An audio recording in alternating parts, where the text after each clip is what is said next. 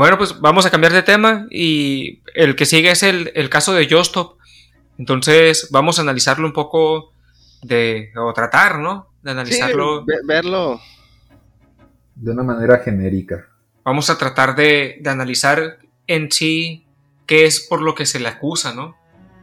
No sé qué es lo que me puedan eh, comentar, ¿no? Cómo, cómo se puede analizar, viéndolo de una manera neutral, ¿no? Eh, quitando, en este caso, digamos, a las personas, pero dejando el acto en sí. Sí, de hecho, ese tema es, la verdad, es muy mediático. A veces por la persona, esa youtubera, pues a mucha gente le cae mal, otra bien, o sea, está muy dividido. Pero es muy interesante ver un poquito de lo que está pasando con ella, ¿no? O sea, realmente es culpable, realmente sí cometió un delito. Eh, pues aquí a lo mejor mi estimado Lev, que pues le encanta un poquito más el penal, ¿nos podría explicar? Ey, ey, ey, me encanta el derecho penal, o sea, la materia, ¿no? Eh, pues para empezar en este juicio ya, tiene, ya ha concluido apenas sus etapas iniciales, que son la formulación de la imputación, o sea, que le digan de qué delito le están acusando, y ahorita ya la vincularon, o sea, ya, ya está siendo procesada. Y por, los, por la naturaleza de los delitos que le han, que le han fincado, pues desafortunadamente para Justop amerita prisión preventiva oficiosa. ¿Qué quiere decir esto? Que por mientras se resuelve el caso va a quedar presa hasta que se investiga y se determine en un juicio si es culpable o inocente. Pero pues como lo marca la Constitución, toda persona es inocente hasta que un juez no determine lo contrario. Y, por y hasta ahorita se han estado aportando datos de prueba por la defensa, por la parte acusadora, por el Ministerio Público, y estamos a la espera de determinar qué, diga el juez, pero de entrada no se ha determinado bien la culpabilidad o la inocencia, aunque esté en la cárcel. Nada más está, se está cumpliendo lo que dice la ley, especialmente, y eso si me dan permiso déjenme leerlo es el artículo 167 del Código Nacional de Procedimientos Penales, que, que, prevé y establece por qué razones y por qué delitos eh, se dicta la prisión preventiva oficiosa, o sea, que se esté en la cárcel por mientras se investiga y se enjuicia. Y en la fracción novena dice específicamente pornografía de personas menores de 18 años de edad. En este caso ya cada ley de cada estado determinará que se determina por pornografía y en la Ciudad de México puede ser la posesión, la difusión o el dar publicidad a un contenido. Te digo, es producción, distribución, almacenamiento, presentación. Ahí está, entonces, eh, hasta ahorita, recuérdame, mi estimado Olaf, ¿qué, qué, ha dicho, eh, o sea, conforme su video pues ella ha dicho que lo tenía, ella dijo en su en su en su ¿cómo es? En su canal, en su video, en su canal. En su canal. Sí, en su canal de YouTube ahí dijo hizo una descripción de ese video. Sí, de si bien no podemos no podemos juzgar si lo tenía o no, pero pues hizo mención de ello. Sí, de hecho. Esa evidencia, pues. Esa evidencia, sí, porque pues supuestamente a lo que se ha revelado pues estaba ella vinculada pues por por por difundir y tener en su posesión eh, almacenamiento en su celular el video y aparte la descripción del mismo en un video público de, YouTube siendo ella una influencer, ¿no? Pues, Entonces, alguien que tiene un, poder de, palabra, ¿no? Su difusión, pues un impacto. Sí, uh, sí, claro. Sin embargo, pues hay que ver qué va a ser su defensa para desvirtuar todo eso, porque pues si aquí lo, curioso es que pues realmente viene derivado todo este rollo de un video de YouTube, no viene derivado de que pues supuestamente ella menciona que pues tiene posesión, pero nadie tiene pruebas de que sí tuviera la posesión de ese video en su celular o lo distribuyó. Sin embargo, esa descripción o ese comentario que hizo de ese video le dio difusión a millones de personas y por consecuencia afecta aquí pues la víctima que es la muchacha esta, ¿no? Así es. Sí, entonces, eh, les desafortunadamente el, mero video de YouTube, a mi consideración, eh, es, una, es un indicio. Es un indicio que, puede, que puede guiar a la policía a realizar una investigación más profunda y ya la cual veremos próximamente qué que, pruebas se ofrecen. Y sobre todo en, en, las audiencias que ya hubo, se dieron diversas declaraciones, tanto de la víctima como del abogado, y así también del abogado de la víctima, y así también como del defensor de la, de la imputada. Recordaremos, vuelvo a insistir, mi estimado Jorge Yulaf, que ahorita estamos apenas en las primeras etapas. No se ha determinado su culpabilidad, no se han desahogado pruebas, ni testigos, ni ningún tipo de prueba, y solamente está esperando la imputada que siga el proceso al proceso penal. Sí, es, una etapa muy temprana como para poder decir cómo está la situación de ella, ¿no? Nomás está con prevención oficiosa, esperando a que se desahoguen las pruebas y a ver qué dice el juez. Igual que en varias instancias, esto no se acaba aquí más que nada es pedo mediático este rollo, ¿no? O sea, ¿tú qué apostarías, mi estimado Laf, que van a apelar cualquier sentencia en contra o van a dejar No, pues no van a apelar a fuerzas, ¿no? O sea, como abogado tiene que irse a las últimas instancias, ¿no? Así es, y sobre todo eh, también hay diversas alternativas, o sea, hay distintas posibilidades que pueden surgir de este juicio. Número uno, que siga su continuidad y se dicte sentencia. Número dos, que acepte un proceso abreviado, o sea, donde se declare culpable Jostov y, y trate de negociar una sentencia menor. O bien de que la víctima, si es que el delito, si es que las leyes de la Ciudad de México lo permiten, que la víctima manifieste que no quiere continuar con, con el caso, si es que la ley lo permite, pero esas son las diversas posibles salidas que tiene este caso, pero tiene que continuar y ya ya la moneda está al aire para la imputada y pues para la ofendida, la víctima también. Así es. Y datos curiosos que aquí me encontré pues viendo las varias notas, ¿no? O sea, vi que su abogado presentó unas pruebas muy curiosas que realmente deberíamos de estudiarlas. Una pericial en lingüística, una pericial en sociología y una pericial en análisis de, de discurso. ¿Para qué? Para demostrar que ella no describió o no impulsó ese video en su, en su video de YouTube. Uy, y determinó algo eh, Por el momento eso lo agregaron antes de que se le girara la orden. Pero lo ignoró. Realmente, pues él considera, supuestamente el juez considera que ella sí describe. Ah, el juez, el juez ignoró las, las, pruebas, que presentó la defensa.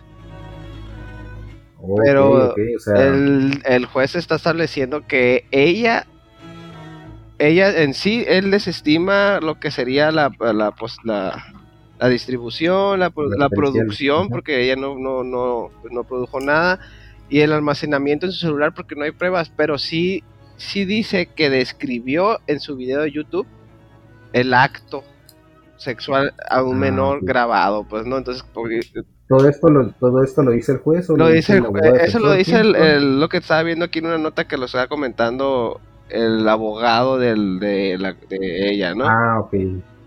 son comentarios del abogado de Son comentarios, son datos ah, curiosos que yo estaba viendo en notas porque pues, realmente ver su proceso no podemos porque es pues para no, somos, parte, ¿no? Entonces realmente ahorita la información es la que recabas pues por internet, ¿no?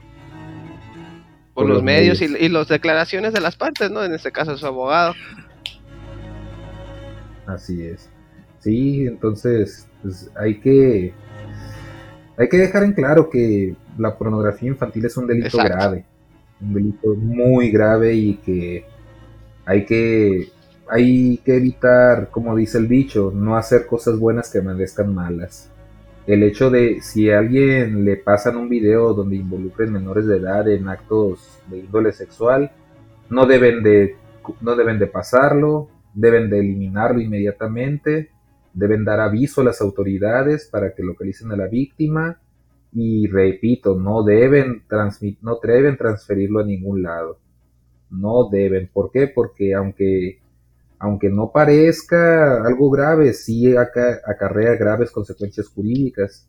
Y en este caso la ley es clara en el, en el sentido de que dice, por mientras se investiga la culpabilidad o la inocencia del que tenga pornografía de menores de 18 años, por mientras se declara si es culpable o inocente, va a estar en la cárcel que es muy importante eso porque eh, pensar en pornografía infantil piensa mucha gente que puede ser niños menores de 10, 11 años, pero hay que ser consciente que puede ser grabada una persona de 17 años y eso es pornografía infantil.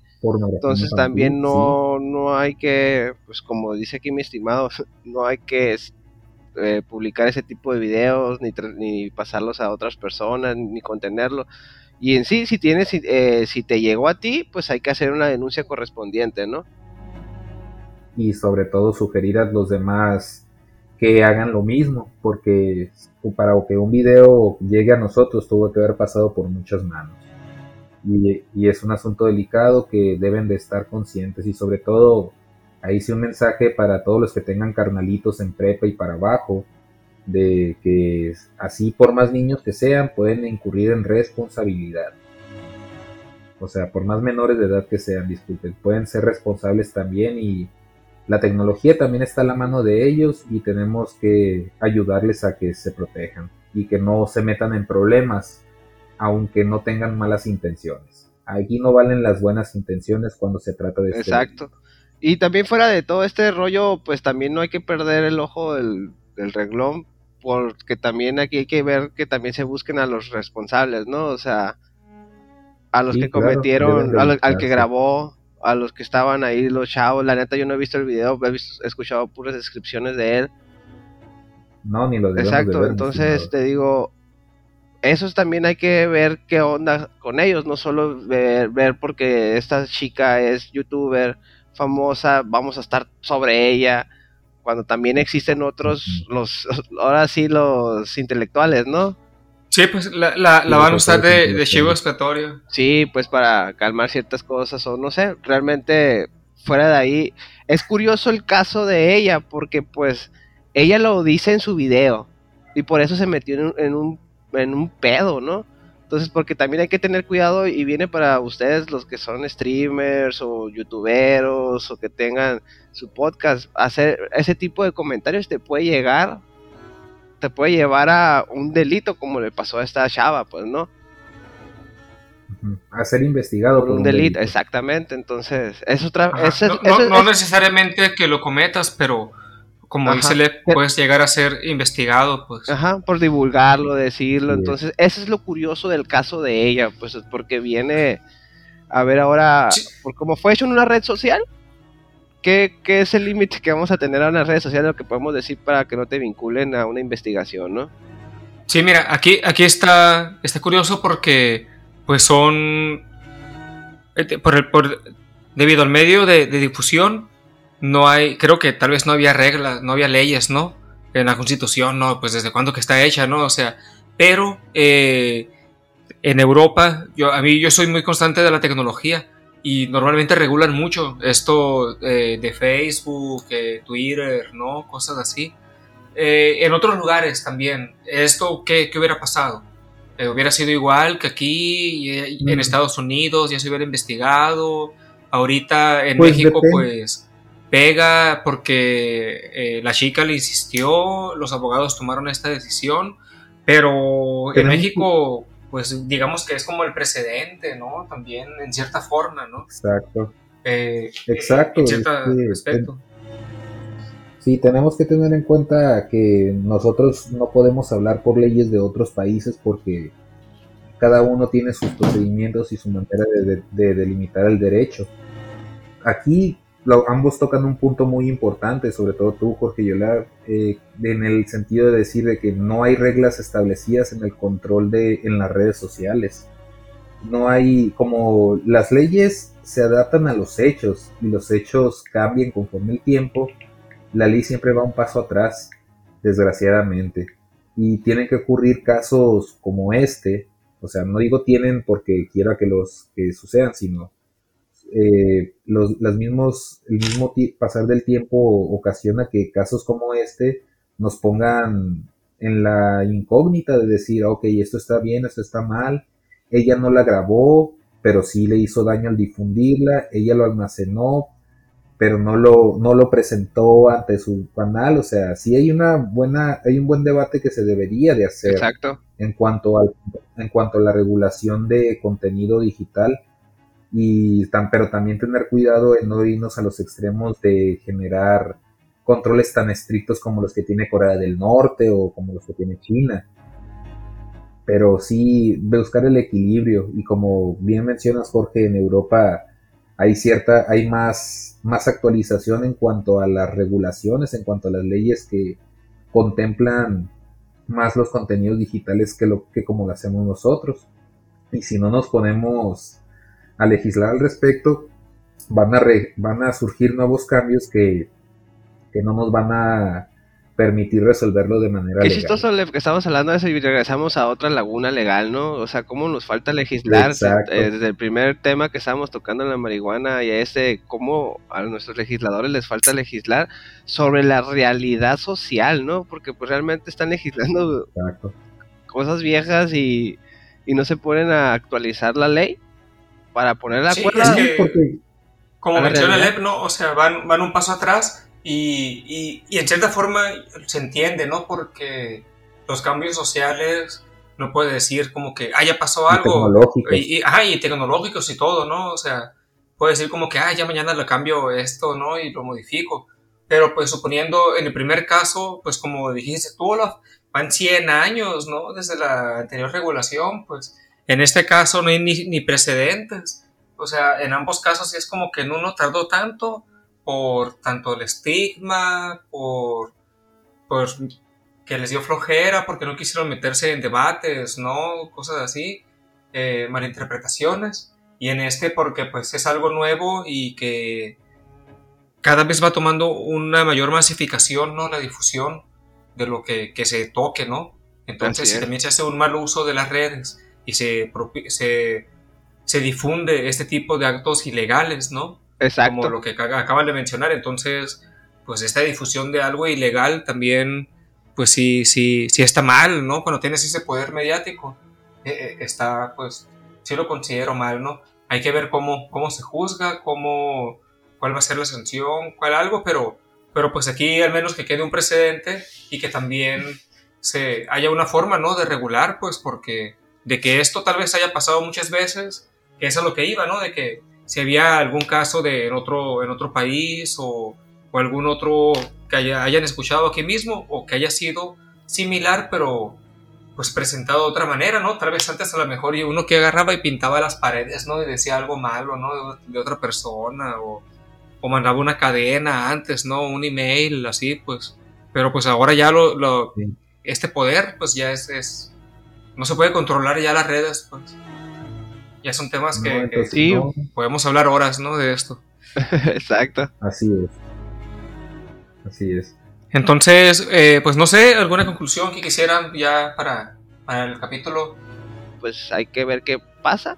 Igual eh, no hay que darle tanto rollo que la justicia decida y pues la verdad no hay que contribuir con ese tipo de de, de morbo sobre todo de los videos de pornografía infantil y sobre todo los videos de que te puedan pasar alguna chava o chavo y no distribuirlos porque también eso también es un delito, ¿no? Entonces hay que ser conscientes y pues mucho gusto estar aquí en tu programa Transg. Simplemente no hagan cosas buenas que parezcan malas. No hagan mitotes, no compartan, no almacenen ningún tipo de material pornográfico de menores y denuncien, ayuden a las víctimas, porque uno nunca sabe el pack, o sea, uno puede recibir un pack por WhatsApp, pero uno nunca sabe si la persona que se tomó las fotos dio su consentimiento y pues podemos incurrir en un delito.